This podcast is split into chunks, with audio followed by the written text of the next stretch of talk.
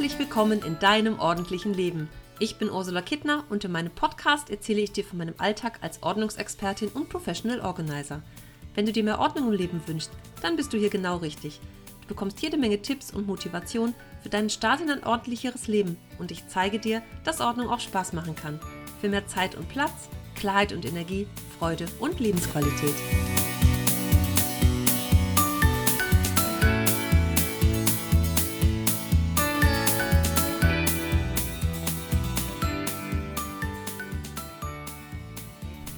Halli, hallo, es gibt großen Grund zur Freude, denn ich habe am 1. Oktober mein fünfjähriges Jubiläum als Ordnungsexpertin gefeiert. Und mich freut das wirklich sehr, sehr, sehr. Und ich habe in den letzten Tagen viel darüber nachgedacht, was so passiert ist in diesen letzten fünf Jahren, wie sich das alles so entwickelt hat in meinem Business. Und mir sind da echt viele schöne Geschichten eingefallen, ähm, die ich so mit meinen Kunden erlebt habe und wie das eigentlich so war am Anfang dass ich ja äh, gekündigt wurde von meiner vorherigen Firma und dann gedacht habe, oh, jetzt oder nie, das ist irgendwie meine Chance, mich selbstständig zu machen und dieses Ordnungsbusiness auf die Beine zu bringen. Und mein erster Gedanke war ja, mehr Firmenkunden zu betreuen und mich quasi so als Zeitarbeitskraft selber zu vermitteln und in Büros eigentlich Ordnung zu schaffen. Vielleicht auch, wenn der ein oder andere Mitarbeiter ebenso schnell wie ich das Feld geräumt hat. Ähm, wer räumt da eigentlich auf den Arbeitsplatz und bereitet den für den nächsten Mitarbeiter vor? Das macht nämlich niemand. Dann kommst du irgendwo hin, ziehst die Schubladen auf und findest noch den alten Schrott vom Vorgänger. So kenne ich das auch in meinem Arbeitsleben. So stand es zumindest in meinem Businessplan geschrieben. Ich habe ja gut vorbereitet gegründet mit Existenzgründungsseminar und Businessplan und Gründungsberatung und Gründercoaching, Gründungszuschuss von der Arbeitsagentur, den ich bekommen habe. Also so richtig mit allem Pipapo. Und ja, so stand es eben geschrieben, dass ich hauptsächlich zu Firmenkunden gehe. Ich war ja über 20 Jahre im Personalbereich. Das war einfach auch so mein Plan, das eben in Firmen weiterzumachen aus Urlaubs- und Krankheitsvertretung oder für irgendwelche Projekte. Es hat sich dann aber relativ schnell anders bei mir ergeben, dass ich ja die ersten Privatkunden kriegte. Das ging irgendwie ganz schnell und da war mir auch ja relativ deutlich klar, dass eigentlich das das ist, was ich gerne machen möchte und das, was mir total viel Spaß macht. Und auch wenn ich Firmenkunden habe, wo ich mehr oder weniger regelmäßig hingehe, ist mir das doch echt das größte Vergnügen, mit Menschen wie dir zu arbeiten und einfach Menschen dabei zu unterstützen, mehr Ordnung in ihr Leben zu bringen. Und das, was ich ja in meinen fünf Jahren so erlebt habe, also jetzt länger dabei zu sein, ist schon echt toll, weil einfach Kunden wiederkommen und manche auch in regelmäßigen Abständen, weil sie einfach keinen Bock haben, ihren Papierkram zu machen oder einfach ja manche Räume nochmal überarbeitet werden müssen. Das finde ich ganz spannend und auch zu sehen, was aus ehemaligen Kunden so geworden ist oder wie sich manche Dinge da entwickelt haben und was Ordnung eigentlich auch für Auswirkungen auf das weitere Leben oder so auf die Zukunft hat. Ähm, so aus dem manchmal tatsächlich auch völligen Chaos raus und es ist ja oft, oder es ist ja, es ist eigentlich immer so ein, so ein Leben aufräumen auch dabei. Bei den wenigsten geht es echt nur darum, einfach mal so ein Zimmer auszumisten, sondern es ist auch ganz oft ein neuer Lebensabschnitt vielleicht, der damit zu tun hat oder ja, einen alten Lebensabschnitt auch, auch abzuschließen und damit ja den neuen einzuläuten.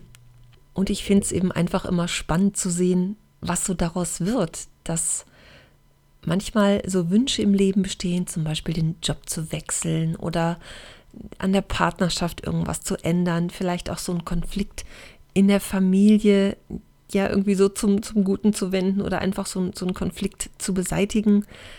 Und ganz oft steht da die Unordnung im Weg. Ich finde, wenn man das so erzählt, dann klingt das immer so ein bisschen, ja, so nüchtern irgendwie. Da fragt man sich, ja, wie soll denn das zusammenpassen?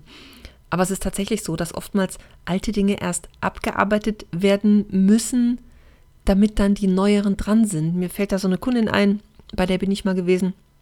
Ein großes Haus, oben hat mal der Sohn gewohnt und dann haben wir dieses Dachgeschoss aufgeräumt, so die letzten Sachen von ihm noch beseitigt und ähm, da lagen irgendwie ja ein paar Kisten in der Ecke oder ähm, Bücher einfach in so einer Kiste, die da rumlagen und ähm, meine Kundin hatte so einen Wunsch, da für sich einen schönen Bereich draus zu machen und so ein Hobbyzimmer und sie wollte gerne wieder nähen, also sollte die Nähmaschine auch einen Platz bekommen und ähm, als wir so nach und nach einfach auch diesen alten Kram sortiert und ausgemistet und dann hinterher auch aufgeräumt und anders gestaltet haben, wie dann so ihre Freude an den Dingen, die eigentlich danach kommen sollten, wiedergekommen ist schon, was sie so für Ideen dazu entwickelt hatte, weil erst, wie sage ich immer so schön, oder ist nicht nur mein Spruch, sagen viele Menschen, erst wenn was Altes raus ist, kann was Neues ins Leben kommen. Und so erlebe ich das ganz oft.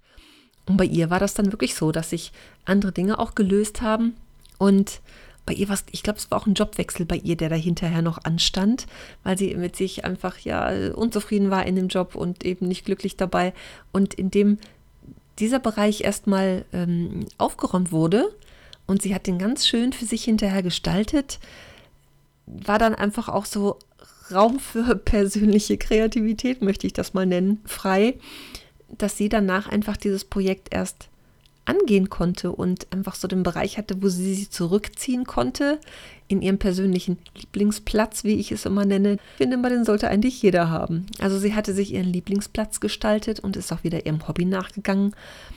Und daraus sind ganz andere Dinge hinterher noch entstanden. Und genauso erlebe ich das oft oder auch von Kunden, wenn ich da, weiß nicht, ich mache das manchmal, dass ich einfach mal ein Jahr später nochmal eine E-Mail schreibe und frage, wie es denn so gewesen ist oder was zwischendurch alles passiert ist, ob sich andere Dinge gelöst haben oder irgendwelche Projekte noch umgesetzt wurden.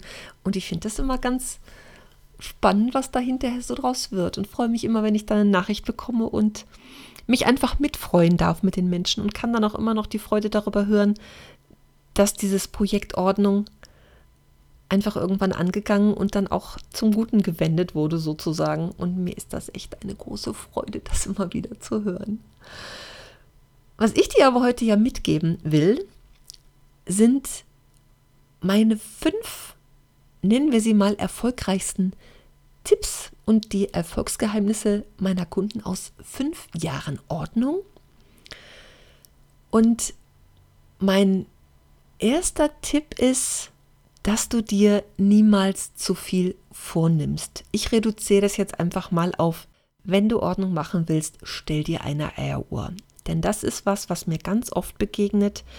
Dieses, ach, ich habe das schon so oft versucht, hatte ein Wochenende frei oder eine Woche Urlaub und wollte irgendwas aufräumen, hat nicht geklappt. Genau deswegen, du hast dir einfach zu viel vorgenommen. Und dieses zu viel ist oftmals sehr erschlagend und wie ich immer sage, im Ansatz schon zum Scheitern verurteilt. Da räumst du was von A nach B, von B nach C, von C nach D und da stellst du dann fest, was mache ich jetzt damit? Hab keine Lust mehr, unmotiviert, wie auch immer. Ähm, das ist dann einfach schon ja, in Unordnung gerät, bevor es überhaupt anfängt, ordentlich zu werden. Und deswegen mag ich diesen Eieruhr-Tipp so gerne.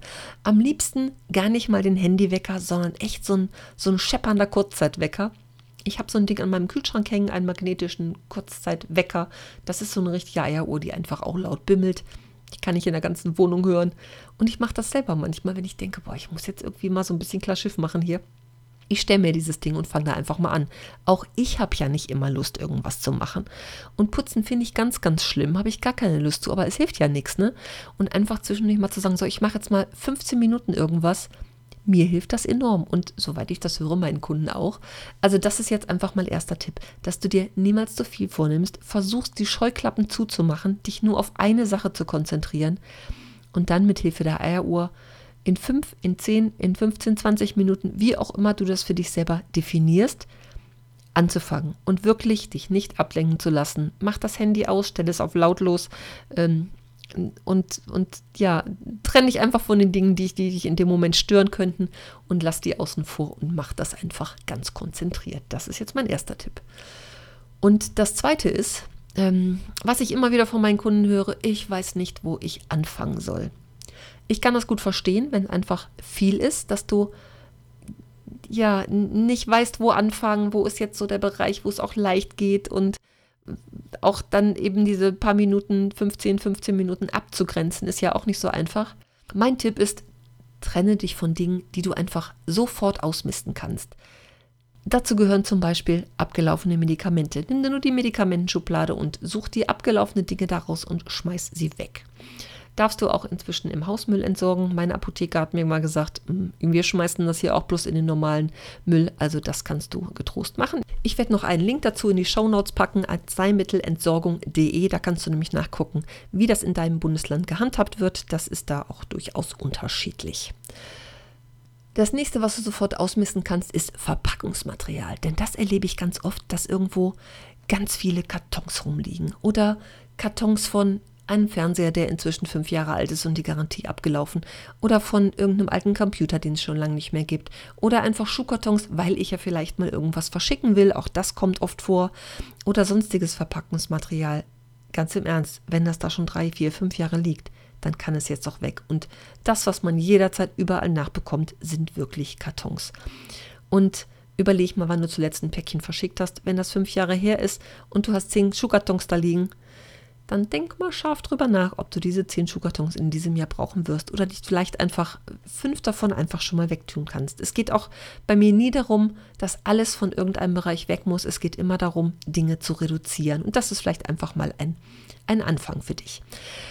Und dann das dritte, was du sofort entsorgen kannst, sind einfach Dinge, die kaputt sind. Dazu gehört sowas wie angeschlagene Tassen oder auch das dritte Bügeleisen, was du in den Keller geräumt hast, als du dir ein neues gekauft hast. Äh, ganz im Ernst, wenn du dir ein neues kaufst, weil das alte nichts mehr taugt, wie groß ist wohl die Chance, wenn das neue kaputt geht, dass du das alte wieder aus dem Keller holst? Ich bin mir sicher, du wirst dir wieder ein neues kaufen. Und das ist jetzt kein Witz. Also ich sehe auch mal das neue Bügeleisen und zwei alte im Keller. Da kann dann doch zumindest eins von weg oder das, was nur halbwegs taugt. Also denk da einfach mal drüber nach, wenn du solche Sachen hast. Die sind relativ schnell anzugehen und meistens sind das auch irgendwelche neutralen Dinge, die also nicht besonders emotional sind. Also zumindest ich glaube jetzt nicht, dass ein Bügeleisen wirklich emotional ist im Sinne, ja vielleicht doch im Sinne von ich hasse Bügeln. das kannst du dir ja mal überlegen. So, der dritte Tipp ist, ähm, tatsächlich auch, dass du den mit dem Bereich anfängst, der für dich am unemotionalsten ist. Also gibt ja immer wieder Menschen, die sagen, hm, Kleiderschrank ist toll, will ich als erstes machen. Aber ganz im Ernst, wenn du vielleicht auch so ein Gewichtsding hast, dass es immer mal rauf und runter geht, das ist hochemotional. Und so erlebe ich das auch bei vielen Kunden, wo einfach die Schränke voll sind mit äh, Kleidergrößen, die schon lange nicht mehr gepasst haben.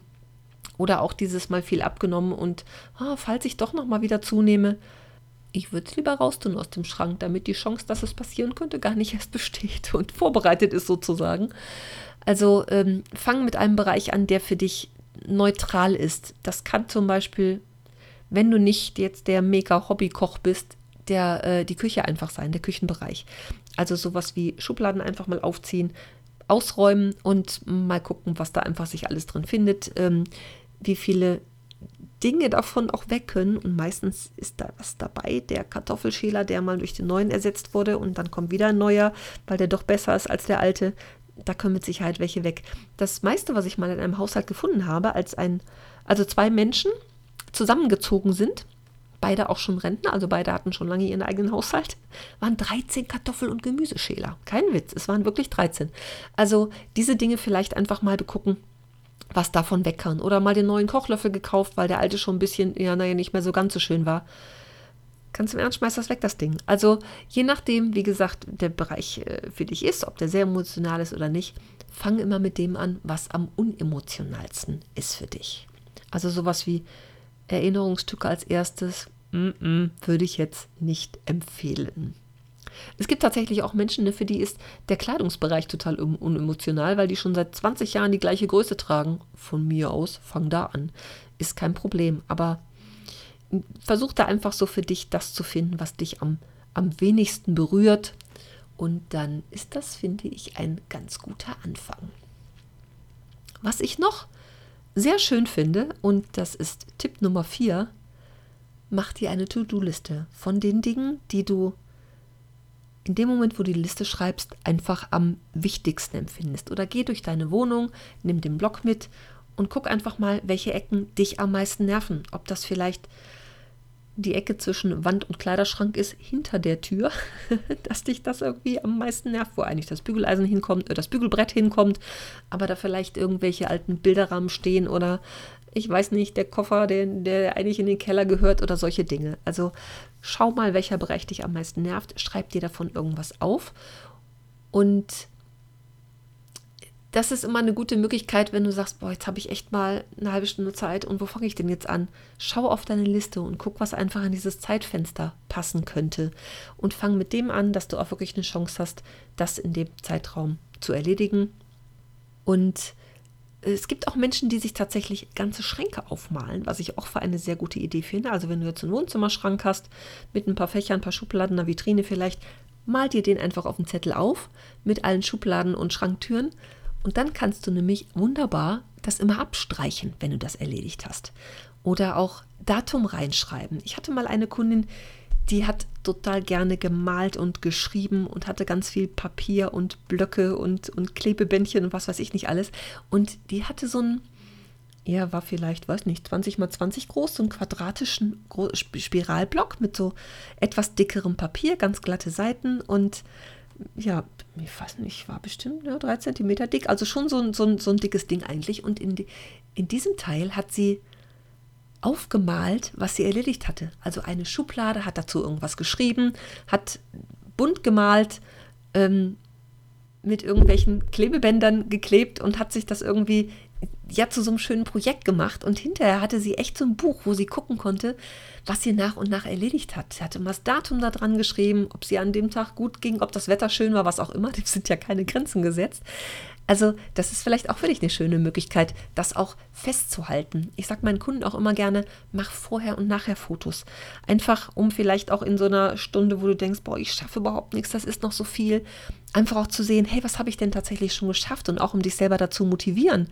Und das ist immer eine gute Möglichkeit, einfach das zu dokumentieren. Das würde ich immer empfehlen, vielleicht auch so als so ein bisschen als Mahnmal hinterher zu sagen, ah, ich will nie wieder, dass das so aussieht wie vorher.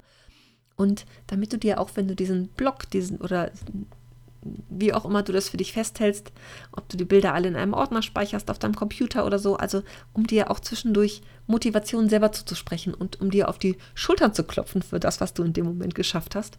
Also ich finde das ein ganz wichtiges Tool. Und außerdem es gibt doch nichts motivierenderes als eine abgearbeitete To-Liste, wie ich immer finde. Ich selber benutze, wenn ich viele Dinge in meinem Kopf habe, tatsächlich gelbe Post-its, klebe die an einen, eine Schranktür in meinem Arbeitszimmer und klebe die alle nach oben oder nach links, je nachdem, wie nach mir gerade so ist. Äh, klebe die nach oben und wenn ich was davon abgearbeitet habe, schmeiße ich die Zettel nicht weg, sondern klebe die nach unten. Und so dass ich immer für mich sehen kann, ich habe ja schon ganz schön viel davon erledigt. Oder auch zu sehen, hm, ich muss mal echt mich ein bisschen ranhalten, weil von den 15 Zetteln sind immer noch 10 da und der halbe Tag ist schon um. Also ich finde das auch für mich eine gute Möglichkeit. Da muss halt jeder einfach so seins finden. Vielleicht ist ja von meinen Ideen auch eine für dich dabei. Und dann möchte ich dir noch Nummer 5 mit auf den Weg geben. Wenn du dir Hilfe holst, such dir möglichst neutrale Hilfe. Denn das ist auch was, was ich immer wieder bei meinen Kunden erlebe. Es gibt doch nichts Schlimmeres als die Mutter, Schwester, Tante, wer auch immer, beim Aufräumen dabei. Und dann fallen so Kommentare wie, warum hast du das nicht schon lange gemacht? Oder das hebst du immer noch auf, was soll denn das? Oder warum hast du das nicht schon lange weggeworfen? Oder auch so Sachen wie, du willst irgendwas wegwerfen, das kannst du doch nicht machen, das ist doch von Oma Erika oder wem auch immer das ist nicht so gut, will ich jetzt mal freundlich formulieren. Ich habe auch manchmal Kunden, die sagen, ich habe das schon mal mit einer Freundin probiert, mit meiner Mutter, mit meiner Tante, meiner Schwester. Das funktioniert einfach nicht. Und dann komme ich ins Spiel, weil ich einfach ganz neutral an diese Sachen drangehe. Wie ich immer sage, das klingt manchmal so ein bisschen herzlos. Aber warum der Zustand so ist, wie er ist, ist mir shit egal. Ich muss es einfach mal so sagen. Das geht mich nämlich nichts an. Ich sehe nur, das ist der Ist-Zustand, so ist es jetzt und wir definieren das Ziel. Wo wollen wir in welcher Zeit hin und wie soll es dann sein? Wie willst du dich fühlen? Wie soll der Bereich sein? Das ist das Wichtigste. Und dann kann man vom, ähm, vom Ausgangspunkt langsam zum Ziel wandern und gucken, wie man da zusammen hinkommt. Dann braucht man aber nicht noch jemanden, der einem Vorwürfe macht. Also, wenn du tatsächlich dir eine Freundin dazu holst, bitte sie einfach vorher darum, nichts zu sagen, sich jeglichen Kommentars zu enthalten, sondern ganz nüchtern und sachlich mit dir an die Sache ranzugehen. Ich hoffe, von meinen fünf kleinen Anregungen konntest du dir jetzt für dich was mitnehmen. Das würde mich sehr freuen. Schreib mir das gerne in die Kommentare, ob es dir hilft oder was du vielleicht auch für eigene Strategien entwickelt hast. Das ist auch immer schön für andere dann zu lesen. Ich gebe das auch gerne dann in einer der nächsten Episoden weiter. Und ja, ich möchte mich einfach ganz, ganz herzlich bei dir bedanken, dass du bisher so fleißig zugehört hast. Ich freue mich immer sehr, wenn ich irgendwelche Nachrichten kriege oder auch von meinen Kunden höre, dass sie mich über meinen Podcast gefunden haben. Ich finde das einfach toll. Und umso mehr jetzt hier in meinem Geburtstagsmonat. Ich habe noch einige spannende Aktionen vor und plane einiges in der nächsten Zeit. Mein erster etwas größerer Online-Kurs entsteht jetzt mal, weil ich immer wieder auch gerade über den Podcast jetzt Nachrichten bekomme und Menschen mir das sagen, dass sie ja zu weit weg sind oder einfach auch nicht so wollen, dass jemand nach Hause kommt in die Wohnung, aber sie trotzdem Unterstützung wünschen. Das ist das, was ich ja ohnehin schon mache, Online-Beratung, aber eben auch das für eine breitere Masse, sage ich jetzt mal, ähm, zugänglich zu machen und ja, da entsteht jetzt was ganz Feines für mich. Ich werde dazu auch eine, eine Challenge machen, werde ich in den nächsten Tagen ankündigen. Du kannst gerne meinen Newsletter abonnieren, dann erfährst du auf jeden Fall davon.